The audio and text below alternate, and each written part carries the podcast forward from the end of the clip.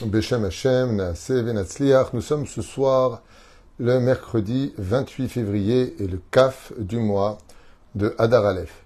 Shiur acheté par Céline et Raphaël Slagmon pour l'élévation de l'âme de sa maman, Myriam Marlène Bat Zaïza. זיכרונה לברכה רוח השם תנחנה בגן עדן עליון וכל השורבות עמה בכלל הרחמים והסליחות וכן יהי רצון ונאמר אמן. et que chaque mot d'étude de ce soir, de cette Torah que nous allons étudier, Nishmata Began Eden et beaucoup de pour, euh, pour les enfants, Hashem, une grande réussite aussi pour Céline et Raphaël Slagmon, Bezrat Hashem, Shakadruchu Varechotam, ou Bechol Mishpartam, ou Bechol et puis en même temps, bien sûr, que Dieu protège Kol Mikol Saram et qu'on pense à tous ces otages qui sont encore dans la pénombre de la torture et de la peine, dans des tunnels de, souffrance qui n'en finissent pas, que Akadosh mette fin le plus vite possible, Be'ezrat Hashem à tout cela, et que le shalom revienne vite dans le monde. Amen. Ok. J'ai du mal avec cette paracha de Kitissa de la quitter. On a beaucoup de sujets à développer encore.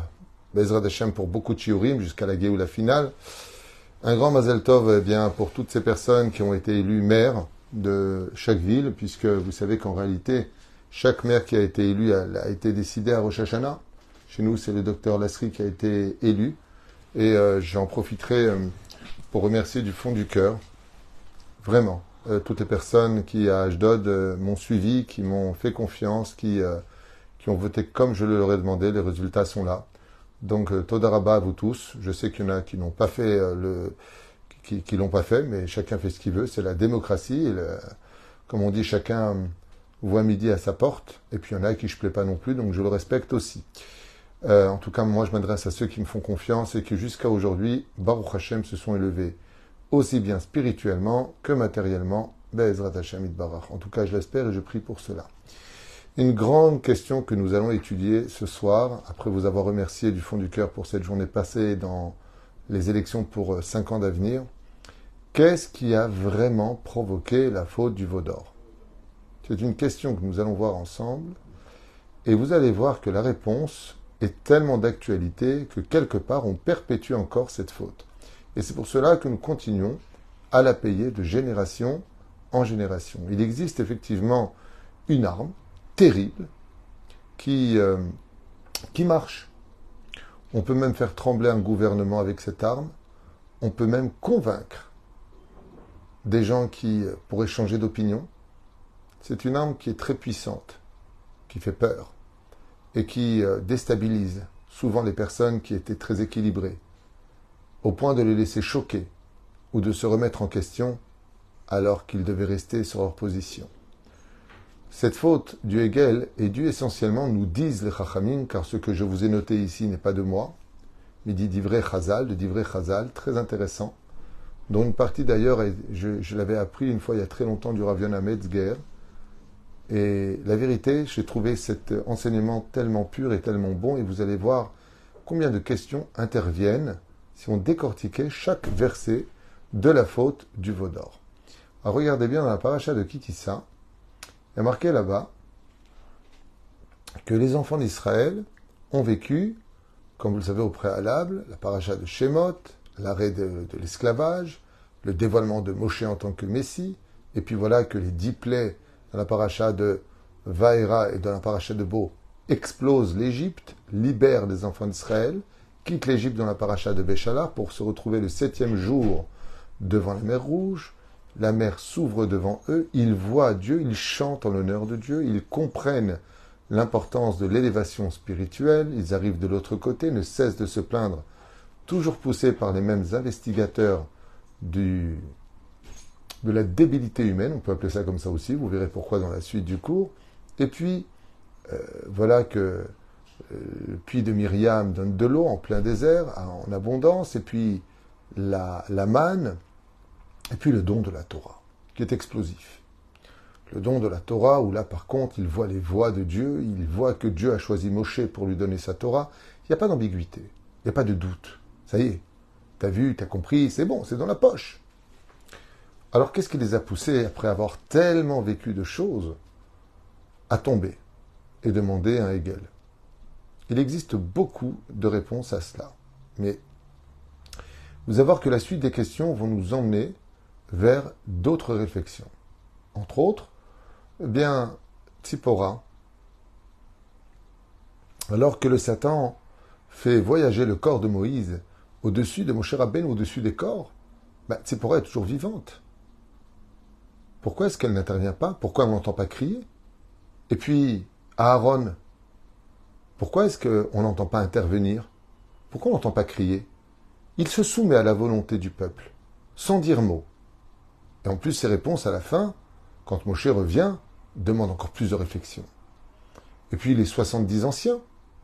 Vous vous rappelez dans la paracha de Yitro, quand il dit Moshe, tu ne peux pas porter sur toi tout le joug de cette responsabilité de justice et de Torah et d'enseignement. Tu dois nommer mille, cent, cinquantaine, dizaines, faire ce qu'on appelle une pyramide.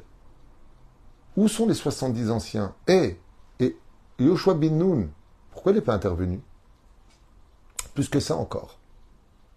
On constatera que dès le retour de Moshe Rabbeinu parmi les enfants d'Israël, les Lévi'im sortiront les glaives de leurs fourreaux, descendront parmi le peuple, qui sera resté en bas, sous un conseil de Moshe qui dit Milachem Elai, qui est pour Dieu vient vers moi, et il y en a qui restent en bas. Et parmi ceux qui restent en bas, seuls ceux qui avaient les lèvres empreintes d'or, parce qu'ils avaient embrassé le veau d'or, seront mis à mort au nombre de 3000 hommes, qui périront sous les glaives des Lévi'im des frères qui tueront leurs propres frères, comme c'est marqué dans la Torah. Ishetachib et Krovo, et celui qui est proche de sa famille, sans tenir compte qu'un juif tue un juif. Il y a des moments où dans la Torah, dans cette paracha, Moshe ordonne que des juifs tuent d'autres juifs. C'est impensable. Mais ok. Combien même? Pourquoi ils ne l'ont pas fait avant? Pourquoi ils n'ont pas sorti les, épées, on dit, vous êtes fous, quoi? Vous allez, vous faire de la Vodazara, vous allez faire de l'idolâtrie, vous les remplacer Moshe. Mais Moshe nous a donné sa parole, le Rav, il a parlé. Il parle pas pour rien dire. Ouais, mais c'est un humain, comme tout le monde dira, patati patata, t'es gentil, toi. Voilà, on voit qu'il est mort. Alors qu'est-ce qu'on va devenir? On est dans le désert, maintenant il nous faut un guide. Et puis en plus, il dit, et les, voici les dieux qui t'ont fait sortir du pays d'Égypte. Qui, quel dieu? De quoi tu parles? Alors écoutez bien la suite. Kadosh Baruch non seulement on ne voit pas qui ont dit, mais où est Moshe, ou euh, ils ont rien dit. Ok? Après, il y a marqué, l'air red, qui amecha, asher eleta, meret misraim Dieu dit à Moshe, descends, car ton peuple a, que tu as fait monter du pays d'Égypte, a fait fauter les enfants d'Israël. Rachid intervient et il dit, Shichet Am, qui est ce peuple dont on parle? L'oneemar amecha, et la amecha. On ne dit pas le peuple, on dit ton peuple. Chez où Erevrav, comme enseigne Rachid, regardez sur place, chapitre 32, verset 10, verset 7. Et ce, et ce sont eux, donc qu'est-ce que nous dit Akadosh Que c'est le Erevrav que Moshe Rabbeinu lui-même a converti plus ou moins au judaïsme pour suivre la Shechina dans le désert pour ramasser toutes les nitzatzot et ne plus avoir besoin de revenir en Égypte. Ce sont eux qui sont les investigateurs du veau d'or et non pas les enfants d'Israël à proprement dit. Ok. Et là, il dit, mais nous, les Hébreux, comment dans ce cas-là Si on dit que ce sont les Hérévraves qui ont fait le Vaudor, comment avons-nous pu les suivre? Bah Parce qu'on les a suivis, la preuve en est, tuer même vos proches, à qui il parle aux Lévi'im, donc il parle des tribus. Donc oui, les tribus ont participé. Alors, j'avais posé une fois, il y a très très longtemps, il y a 30 ans en arrière, même plus que ça, 35 ans, la question arabe, j'ai dit, mais si les rêves braves ont fait le vaudor, alors pourquoi nous on paye? Il dit parce qu'on avait la responsabilité d'eux. Et étant donné qu'on était responsable d'eux, c'est toujours le responsable qui paye pour celui qui a fait la bêtise. Réponse mignonne, mais je préfère la mienne ici. Mais les Hébreux, donc comment est-ce qu'ils ont pu les suivre? Et c'est même les Vihim. Pourquoi est-ce que ne participant pas à la faute, ne se sont-ils pas révoltés? Pourquoi ils n'ont pas essayé de les convaincre, comme ça se passe pour les élections, mais c'est de convaincre les gens, de leur dire faites attention, arrêtez de croire tout ce qu'on vous promet. Stop Essayez de vous attacher à des gens qui ont la crainte du ciel, qui sont transparents et qui travaillent pour Dieu. La Torah vient nous montrer ici une force incroyable, celle de l'illusion non pas des yeux, mais celle de l'illusion des oreilles. Ça s'appelle ta'amula, une propagande. On avait fait un cours qui s'appelle la rumeur. Et là, j'ai trouvé cette explication tellement, mais tellement importante, tellement vraie. Ils ont fait une propagande, manifestation, en hurlant, en renversant tout, tellement nombreux, boycottés, boycottés. On ferme tout. Une telle masse, une telle masse de manifestations s'est créée pour faire le veau d'or que les gens qui savaient qu'il fallait pas le faire, ils ont dit, mais quoi, ils sont pas tous fous quand même. Ils peuvent pas manifester euh, en Allemagne, euh, euh, aux États-Unis, au Japon, en, Chine, en Hongrie, en Allemagne, en Belgique, en Suisse, en France. Ils peuvent pas manifester partout. Ils sont tous fous. C'est la propagande.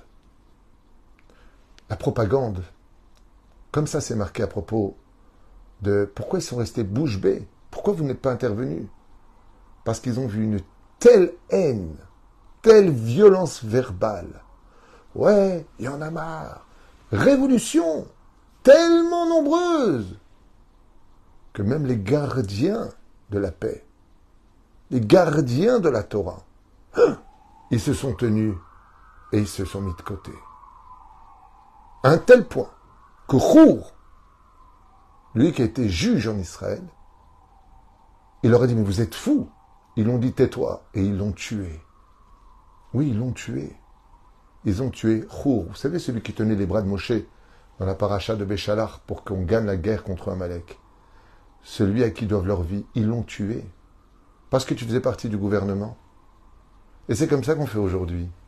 Quand tu fais pression au sein du gouvernement, manifestation, manifestation, courrier, patati, patata, tu veux bloquer, tu veux faire tu lances une propagande où tu emmènes tellement de monde, tellement de bruit, tellement de conviction que tu as raison, que même ceux qui sont encore normaux, ils se mettent de côté et disent bon, ok, plus rien à dire. Et ça, la Torah vient nous apprendre que ces gens-là qui font ces propagandes le payent toujours très cher après, très cher. Ils partiront la tête en bas. Et c'est Moshe qui va prier pour eux. Parmi eux, il y avait 3000 hommes qui étaient restés fiers. Jusqu'à la mort, ils ont dit bah, bah, vous, êtes, vous êtes morts. Et au Geinam, El Malas. Les grandes bouches finissent toujours par être enterrées par leur sale bouche. Les éperouches d'abord. misé, écoutez bien ce texte incroyable. La Torah vient nous montrer la force incroyable de la propagande faire du bruit en grand nombre et manifester en criant fortement, scandale aux oreilles de tous, au point de déstabiliser les raisonnements et de faire taire l'opinion des gens raisonnables face à une objectivité prouvée. On ne les écoute plus. Au point que Tsipora, la femme de Moïse, de Moshe Rabbeinu, Aaron, Yehoshua, 70 Ekenim, toute la tribu de vie, qui voyait cette masse révoltée, réussir à mettre le doute dans la vérité et faire jaillir le mensonge comme une pure vérité, avec une telle conviction qu'ils n'avaient même plus le droit d'intervenir et de s'opposer sous peine de représailles, comme ils l'ont vu avec Rour qui a été froidement assassiné. Mais, il une suite. Vous voyez comme quoi c'est tellement d'actualité ce qu'on voit dans le monde avec ces manifestations, avec toute cette incroyable, et pour n'importe quelle cause, ceci étant, hein, c'est fou. Il suffit de bloquer, d'arrêter, scandale, faire parler les télévisions, ouais, Bon, enfin bon, si t'as raison, t'as raison. Mazem et vous soyez un milliard à manifester. S'il y a un milliard d'abrutis, parce que c'est notre faute à nous. Un jour, quelqu'un m'a dit, ouais, mais je suis pas chômeur Shabbat parce qu'il y a plus de juifs qui sont pas chômeurs Shabbat que de juifs qui sont chômeurs Shabbat. Je dis Nachon, tu as raison. Tu as raison. Mais la vérité n'est pas dans la quantité. La vérité, elle est vérité. Elle n'est pas reliée à un chiffre. Être chômeur Shabbat, c'est vivre dans la vérité, et ne pas être chômeur Shabbat, c'est vivre dans le mensonge. Et comme il y a plus de menteurs que d'hommes vrais, il est évident que le mensonge l'emporte. Mais pour des raisons qui sont reliées à la foi. Mais la reine, ce n'est pas dépendant du chiffre. C'est ce qu'explique le livre de Rabbi Ouda Levi, quand le roi des Khazars dit à Rabbi Ushua ben Levi, il lui dit, mais comment vous pouvez être un peuple représentant Dieu, puisque vous êtes le plus petit des peuples? Vous êtes celui qu'on accuse tout le temps, c'est un livre qui a été écrit quand même il y a mille ans en arrière. Vous êtes un peuple qu'on peut marcher dessus, on les accuse n'importe quoi, ils disent OK, et même quand on a oublié de les accuser, c'est eux qui s'accusent. Donc euh, franchement, on n'a jamais vu des gens qui luttaient autant contre le peuple d'Israël que le peuple d'Israël lui-même, et ce depuis le début de l'histoire. Depuis le début de l'histoire. Même la brèche qui a été faite et que les ennemis d'Israël ont pénétré notre territoire avec les Romains, je parle de l'époque de Titus, ouais. Qui a brûlé la nourriture Les Romains? Pas du tout, c'est nous. C'est nous-mêmes. Une partie du peuple est partie brûler euh, tout ce qu'on avait en disant ouais, euh, comme ça on va se battre. C'était pas le moment de se battre, ils étaient plus nombreux, et puis à part ça, on avait trop de fautes. Donc si tu fautes, va pas te battre, tu vas tout perdre. Bah, c'est ce qui s'est passé, on est tous morts. Razak ou Baruch. Mais comme ils étaient nombreux, ils ont fait beaucoup de bruit. Mais de toute façon, cette stratégie-là, je vous ai noté quelques exemples qui sont tellement évidents, donc je vais finir euh, le texte que j'ai repris, qui est extraordinaire. Mais quand Moshe descendit, et qu'ils reprirent conscience de cette folie incroyable véhiculée par une euphorie extrême de haine, de débauche, d'injustice, de mensonge et surtout de menaces, chose qui marche très fort. Alors Moshe dit, Mi Hachem Elai.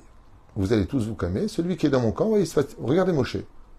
Mi Lachem Elai. Trois mots. Pas de propagande. Juste. Et ça j'adore. Parce que comme je dis souvent, méfiez-vous beaucoup des gens qui parlent très peu. Ceux qui ne cessent de menacer, d'aboyer, sont souvent des gens euh, qui font des vagues. Mais par contre, les pitbulls, eux, ils aboient pas. Et quand ils mordent, tu t'en souviens à vie. Et alors que tout le monde avait recouvert, Baruch Hashem, leur esprit, et réalisé leurs erreurs, et ressenti de la honte, alors les Lévéim descendirent tuer les 3000 meneurs de propagande qui avait incité les autres à danser pour le veau d'or et à le considérer comme étant un dieu. Eux, ces 3000 personnes ont emmené un peuple entier, Dieu rêve et aussi des juifs parmi eux, qui ont emmené les autres à la faute. Oufren et la paix revint au sein du peuple d'Israël. Alors, j'ai regardé un petit peu l'histoire, je vous dis franchement, dans le Tanakh, et aussi de nos jours. La liste, elle est tellement longue que je vous en ai noté un tout petit peu. Tout petit peu. Pharaon, quand vous étudiez Midrash Tanhuma, il a utilisé exactement ce même système, la propagande, pour emmener les enfants d'Israël à accepter l'idée qu'il est conventionnel d'être esclave, d'être un moins que rien, d'oublier de qui on venait, que nous avions une terre, que nous étions juifs et que nous avions un Dieu qui nous aimait. Eh bien, on n'y croyait pas. 80% sont restés sous la propagande de Pharaon, qui leur a dit, vous êtes des esclaves. Qu'est-ce qui vous arrive? Le deuxième que j'ai noté, c'est bah, Aman. Oui, Aman. Il a réuni toutes les armées de tous les pays. Et avec des cris et une propagande. Les juifs, les juifs, les juifs. Mais Esther, on va les lire dans moins d'un mois. Regardez les commentateurs, regardez tout simplement la Megillat Esther. Extraordinaire, cette propagande de Haman. Puis, euh, je vous ai noté, euh, bah oui, un des plus connus de la propagande, un professionnel. Hitler. Regardez les documents. Regardez les commentaires. Regardez Hitler, comment il amène tout le monde. Le ton est sec, violent, menaçant. Un diable, un fou, il hurle. Il hurle devant des millions de personnes. Pas simplement l'Allemagne. Hein. Ça se propage. Une propagande de l'extermination des Juifs. Et même ceux qui ne sont pas concernés, comme à l'époque de Vichy, et tout ce qui s'est passé, le même les Allemands se disent Oh, vous n'en avez pas demandé autant. Hein. Tout le monde s'est empressé d'accepter cette propagande et cette folie. Mais quand Hitler est mort, et que le monde s'est calmé, qu'ils ont commencé à voir l'atrocité, alors ils ont réalisé. Et on peut tout renverser avec la propagande. On peut même prendre, euh, allez, l'histoire d'un peuple. J'invente une histoire pour exemple, hein. je vous ai noté des histoires. L'histoire d'un peuple qui euh, est renvoyé il y a 2000 ans en arrière parce qu'il a fauté en Israël, puis tourne dans plusieurs pays, puis il est renvoyé constamment. Volé, souillé, massacré, converti de force, enfin la totale. Et puis un jour, euh, le Créateur du monde, Dieu, décide que ce peuple revienne petit à petit sur sa terre. On lui dit euh, d'où c'est ta terre? Et on invente de façon, comme l'a expliqué d'ailleurs un émir arabe, Jordanie, Cisjordanie, ça a été inventé par les Anglais. Il n'y a jamais eu de Jordanie ni de Cisjordanie, mais c'est un truc de fou. J'aimerais tellement que les gens déposent les armes de la bêtise humaine et ouvrent l'histoire. Il n'y a jamais eu Rabotaï de Jordanie ni de Cisjordanie. Ça a été inventé par les Anglais. Il n'y a jamais eu ça. Les Arabes eux-mêmes le disent. Enfin, ceux qui ne sont pas dans la propagande, ceux qui se disent tiens, ce serait intéressant de, intéressant de voir la vérité, qui elle par contre ne peut pas rentrer dans la propagande. Et puis on peut inverser tous les rôles. Ceux qui sont assassinés sont appelés les assassins. Ceux qui sont assassins sont appelés les assassinés. On renverse tous les rôles. Un jour, quelqu'un d'antisémite a dit à l'époque de Hitler euh, Hitler ne tue pas des juifs, c'est de votre faute, il fallait pas exister. C'est parce que vous existez qui vous tue. Alors est-ce que nous d'exister Enfin, c'est un truc de fou. Le pire, c'est que maintenant il y a une nouvelle propagande. Il y a quatre écrivains, jour, historiens, qui écrivent que l'Holocauste n'a jamais existé, que c'est une invention des Juifs. Waouh Et là, de plus en plus, il y a des fous furieux, mais des gens. Alors que le Zohar nous dit bien que la terre est ronde, elle ne dit pas que la terre est carrée. Il y a une personne qui se fait appeler rabbin, qui vient de faire Teshuvah, qui a dit oui, la terre est plate, il prend des psukim qu'il ne comprend même pas en araméen. Non, la terre est ronde, c'est marqué dans, le Zohar à Kadosh, tout a été créé en sphère. Donc, euh, tombez pas dans le piège. Et puis il y a des gens qui lancent cette théorie. Oui, oui, la terre est ben, prends une photo satellite et tu verras bien que la Terre est ronde, non? On peut tout faire croire. On peut tout faire croire dans la vie. Tout. Tu as une personne qui a tort. Tout le monde reconnaît qu'il a tort. L'autre a raison. L'autre, parce qu'il a, en a marre de celui qui a tort, décide de se retirer de l'association. Parce qu'il en a trop pris. Et tout le monde le reconnaît que l'autre a été infect dur, invivable. Après maintes et maintes espérances que tout s'arrange. Investissement pour que ça s'arrange. Il n'y a rien qui s'arrange. L'autre, qui a raison, décide de se retirer, il n'en peut plus. On va lui dire, t'es trop dur. Tu vois, il veut arranger. Il veut rien arranger du tout. C'est juste une limite rouge qui a été, on ne peut plus dépasser. Je suis à bout, je me retire. Je ne suis pas obligé de subir les déboires d'une personne qui est trop dure à vivre. Alors après, il fait ce qu'il veut, mais lui, de par lui-même, il se retrouve maintenant accusé d'être la mauvaise personne. Ah ouais, t'es trop dur, tu es trop ceci, tu es trop cela. Faut être fou pour penser comme ça. Ou alors prendre un camp parce que la sensibilité parle, les émotions. Mais c'est exactement ce qui se passe. Quand quelqu'un a de la haine contre l'autre, la moindre parole qui viendra le nourrir dans sa haine sera prise tout de suite pour compte. Tout de suite. Quand tu n'aimes pas quelqu'un, n'allez pas me croire. Je vous donne un petit exemple stupide de ma part entre parenthèses. Toi, tu n'aimes pas cette personne-là. Et tu as un terroriste qui te donne des informations sur des chiffres erronés inventés par lui-même sur cette personne-là. Bah, si tu l'aimes pas, tu vas dire, bah, le terroriste, il a raison. Depuis quand un terroriste, il a raison? Depuis quand? On peut lui faire confiance. Parce que sa devise principale, c'est l'arnaque des médias et le mensonge en puissance. Qu'est-ce que ça marche? C'est comme ça qu'a démarré l'histoire de l'humanité avec Nimrod. J'ai dans toute la Torah. Nimrod, il a emmené toute l'humanité à lutter contre Dieu. Incroyable Incroyable. Comment tu peux penser lutter contre Dieu? Et le bruit, on va faire une grande tour, grand, tout grand, tout, faire le scandale. Allez-y Mais quand vient la vérité, il y a trois mots qui sont dit. Mille Hachem trois mots. Trois mots. N'ayez pas peur du bruit. Et n'ayez pas peur de la manifestation.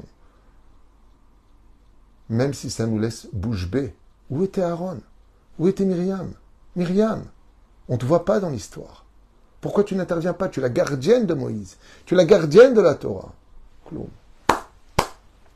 Grande manifestation. On va renverser les choses. On va bousculer l'histoire.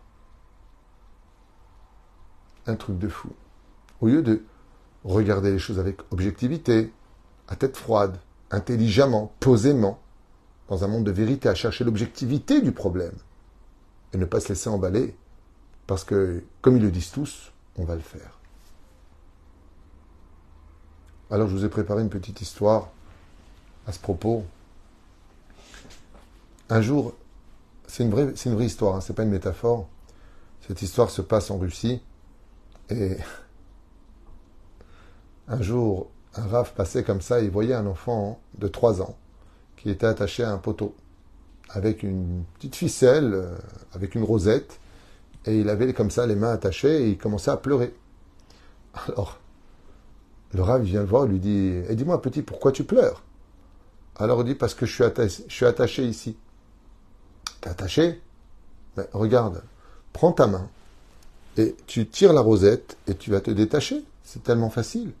Il dit Non, parce que quand je joue avec mes copains, ils ont dit que c'était moi le cheval. Et un cheval, ça n'a pas de main. Et moi, je maintenant qu'on me détache. Ils lui ont dit T'es un cheval? Il lui dit Oui, je suis un cheval. Mes copains m'ont dit, c'est moi le cheval, donc je suis un cheval. Regardez, ils m'ont mis une queue derrière, ils m'ont collé une espèce de queue comme ça, et euh, je dois faire le cheval, et ils m'ont attaché les mains, et ils m'ont dit, maintenant tu bouges plus. Mais moi maintenant, ça fait trop longtemps que je suis là, et je voudrais bouger. Et là, à ce moment-là, le rêve lui dit, donc, ton papa, c'est un cheval, et ta maman, c'est une jument. Et là, l'enfant, il regarde, il dit, non, mon papa, c'est un homme. Et ma maman, c'est une femme. Alors, lui a dit le rave, alors comment t'as un cheval? Il lui a dit, waouh, c'est vrai. Et il a juste enlevé sa rosette. Il a réalisé, cet enfant, que c'était pas un cheval. Mais ses amis l'ont tellement rentré que c'était un animal. Un cheval. Qui s'était mis en tête qu'un cheval n'ayant pas de main, il ne pouvait pas se libérer. Parce qu'on fait n'importe quoi. Comme exactement ceux qui ont créé les réseaux sociaux, j'ai vu cette vidéo on dit on demande pardon à l'humanité parce qu'on s'est rendu compte qu'on pouvait faire d'eux ce que l'on voulait. On leur rentre des propagandes dans la tête, des informations, des idées déjà préconçues. Et tout le monde suit comme des bœufs. Ah, des bœufs, des bœufs, des bœufs, des bœufs. C'est ça le veau d'or d'aujourd'hui. C'est de ça dont on parle. Tout le monde est impudique. Tu peux coucher avec tout le monde tu peux tromper, tu peux voler, t'arnaques. Ce qui compte, c'est pas de se faire arrêter. C'est ce que disent les gens. Et les gens, ils, y vont. Bah, tout le monde divorce, on divorce. S'il n'y a plus rien à faire, plus rien à faire. Quelle propagande. Quel scandale. Quel bruit. Et un mec, je vous raconte pas ma mâche de bobard, ici à Ashdod. On boit un café ensemble le matin après le cours. Il me dit, Raf, tu faut que je vous dise quelque chose. Je dis, qu'est-ce qu'il y a? Il me dit, je sais pas ce qui se passe avec ma femme, on se dispute pas depuis une semaine. Je lui ai Et alors Il me dit, je sais pas, c'est pas normal. Hmm. Allez, je finis encore une petite dernière histoire, parce qu'il y a un cours après encore à faire. Pour André mains. Cette histoire, elle est, elle est connue. Elle est tellement forte. Je crois qu'elle se passe en Allemagne, dans un cirque. Et un enfant qui tenait la main de son père voit un éléphant très haut de taille, jusqu'à 4 mètres de hauteur, puissant et imposant, un éléphant d'Afrique, avec de grandes oreilles comme ça. Et il y a une petite chaîne qui attache son pied et qui est plantée sur un pic un peu en profondeur dans la terre. Et là, l'enfant, il a une réflexion extraordinaire. Il dit, papa, cet animal, c'est le plus fort de tous les animaux terrestres. Et son père, il lui dit, oui, absolument. C'est le plus grand mammifère et c'est un animal extrêmement puissant. Alors l'enfant, il dit, et le clou là qu'ils ont planté sous terre, il va jusqu'au milieu de la terre? Alors il dit, ah non, pas du tout. Le clou, il va à peu près jusqu'à 30, 35 cm de la terre. Il lui dit, alors si cet animal, c'est le plus fort du monde, et que le clou, il est à peine à 30-40 cm sous terre, pourquoi il lève pas sa jambe d'un coup très fort, et il l'arrache et il s'en va? Et là, à ce moment-là, il y avait un gardien qui était juste à côté, et qui se met à rire. Il caresse la joue de l'enfant et lui dit, je vais te dire pourquoi. Tu vois cet éléphant? Quand on l'a reçu ici, on l'a reçu bébé. Et quand on avait besoin de l'attacher pour X choses, pour ne pas qu'il bouge, on avait besoin qu'il reste ici parce qu'il peut être dangereux par son poids ou défoncer des gens ou des, des, voitures ou autres. Donc on lui met une chaîne qu'on attache à son pied. Et quand il était bébé, on lui a mis cette même chaîne au même endroit. Et il était tellement excité qu'il a tout fait pour l'enlever. Mais il n'avait ni la force, ni le poids, ni la technique pour l'enlever. Alors il a essayé, il a réessayé, il a réessayé. Et ça fait déjà des années qu'il ne sait plus. Alors que s'il faisait un tout petit effort, ridicule comme tu l'as très bien dit, fiston, il enlèverait très rapidement cette chaîne, il déracinerait le clou et il pourrait aller où il veut. Seulement il a fait un bug psychologique, un bug psychique. Je peux pas. Parce qu'on lui a fait croire depuis qu'il est petit qu'il ne pouvait pas. Alors jusqu'à aujourd'hui, il est persuadé qu'il ne peut pas changer, qu'il ne peut pas s'améliorer et retrouver sa liberté. Voilà ce que je voulais partager avec vous. L'histoire de la faute du veau d'or, ce n'est pas qu'une symbolique qui n'appartient qu'à Israël. Cette fabrication qui est sortie d'elle-même, c'est marqué dans le texte qu'on n'a pas fabriqué le veau d'or. Il est sorti de lui-même. Et vous savez pourquoi? Pour faire sa propre propagande. Et cette propagande, elle se symbolise dans beaucoup de sujets, du monde de la politique, au monde historique, au monde médiatique, au monde commercial, dans tous les domaines. Faites du bruit, faites beaucoup de choses. Avec spam, allez-y La force, la force d'introduire dans l'esprit de l'autre que son raisonnement doit rester silencieux pour adopter un nouveau raisonnement, sans même réfléchir si vraiment c'était une vérité ou un mensonge.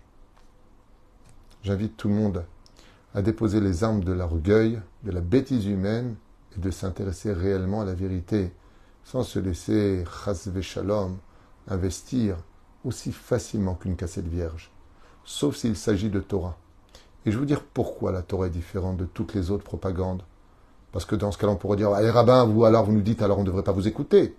La seule différence, c'est que celui qui écoute un vrai rabbin, celui qui écoute un vrai Talmid Racham, celui qui écoute la Torah, il veut que ton bien.